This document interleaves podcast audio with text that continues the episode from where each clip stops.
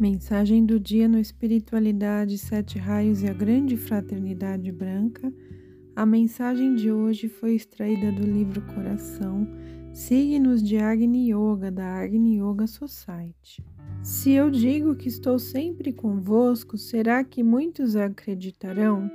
Temerão até chegar a crer na consciência unida. Para eles, cada união como esta representa uma intrusão em seu egocentrismo e, como tal, é absolutamente inadmissível. Eles nunca valorizarão um delicado fortalecimento da energia que nasce da cooperação das consciências. Mas sem esta cooperação, todo o ensinamento do coração seria impossível. Para que todos os pormenores, se não se pode obter fortalecimento mútuo. Porém, se este princípio é acessível, então também é acessível sua expansão até a completa união das consciências, a qual se chama paloria. Mas, em compensação, quantos podem expandir seu trabalho para o bem geral? Aqueles que admitiram e chegar à união das consciências. É claro que eu me refiro ao trabalho espiritual interno que os cegos não podem perceber nem apreciar. O chamado para a união das consciências é necessário em toda parte, pois esta é a mais simples introdução à vida da, do coração. Não uma bruxaria, mas uma lei física e é que pode tecer uma rede salvadora em torno do planeta. Assim, cada um, seguindo a lei da existência, pode, com justiça, considerar-se um cidadão do universo. Eu digo: esforçai-vos para o futuro eu digo: dirigi-vos a mim. Eu digo: reuni tudo o que em vossa aspiração vos permita passar por cima do cruzamento das correntes. O veneno do passado, assim nós chamamos a imersão no passado, a qual pode evocar afirmações kármicas adormecidas. O passado pode temporariamente privar das conquistas do presente. Assim, nosso poder se multiplica quando transportamos nossa consciência para o futuro, cada símbolo do passado nos faz retroceder e dá força ao cruzamento das correntes. Deve-se lembrar especialmente esta lei nos dias de tensão atmosférica. Portanto, as reencarnações são pouco mencionadas em alguns ensinamentos, com o propósito de dirigir ainda mais para o futuro é muito bom que não pronuncieis e até tenteis esquecer alguns nomes. Não se deve renovar as vibrações gastas. Por certo, nós não somos contra os objetos antigos, se sua aura é boa, mas não deveis considerá-los através do vosso próprio passado. Nós sabemos muito bem que o aperfeiçoamento não é alcançado por um mergulho no passado mas sim por uma aspiração irresistível para o futuro.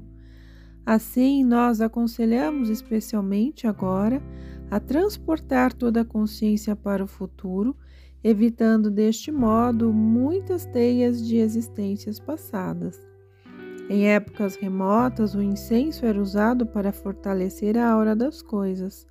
Supunha-se que os objetos com auras boas se impregnavam com incenso, enquanto as irradiações más não aceitavam esta emanações de plantas. Posteriormente, o incenso foi usado nos templos com a finalidade de fortalecer o mundo sutil e torná-lo mais próximo. Certamente, o incenso tem a propriedade de fortalecer a vitalidade do mundo sutil.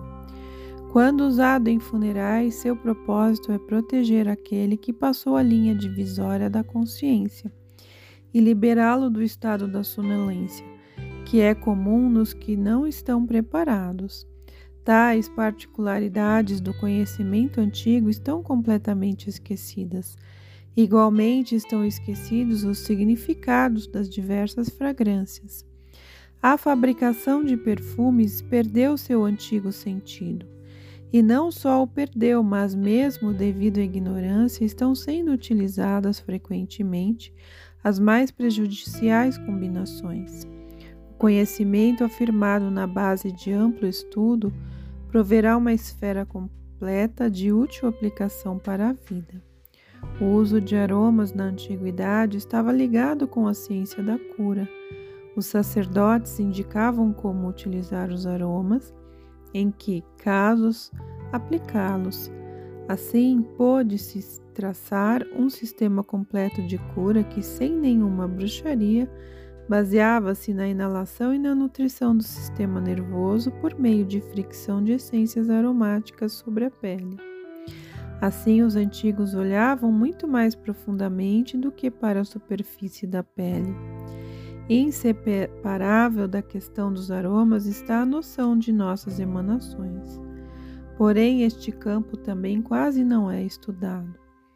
Cada início da investigação das várias emanações sempre encontra uma alcunha de charlatanismo. Igualmente, cada percepção sensível encontra somente desconfiança, como se toda a diversidade da natureza não chamasse ao refinamento.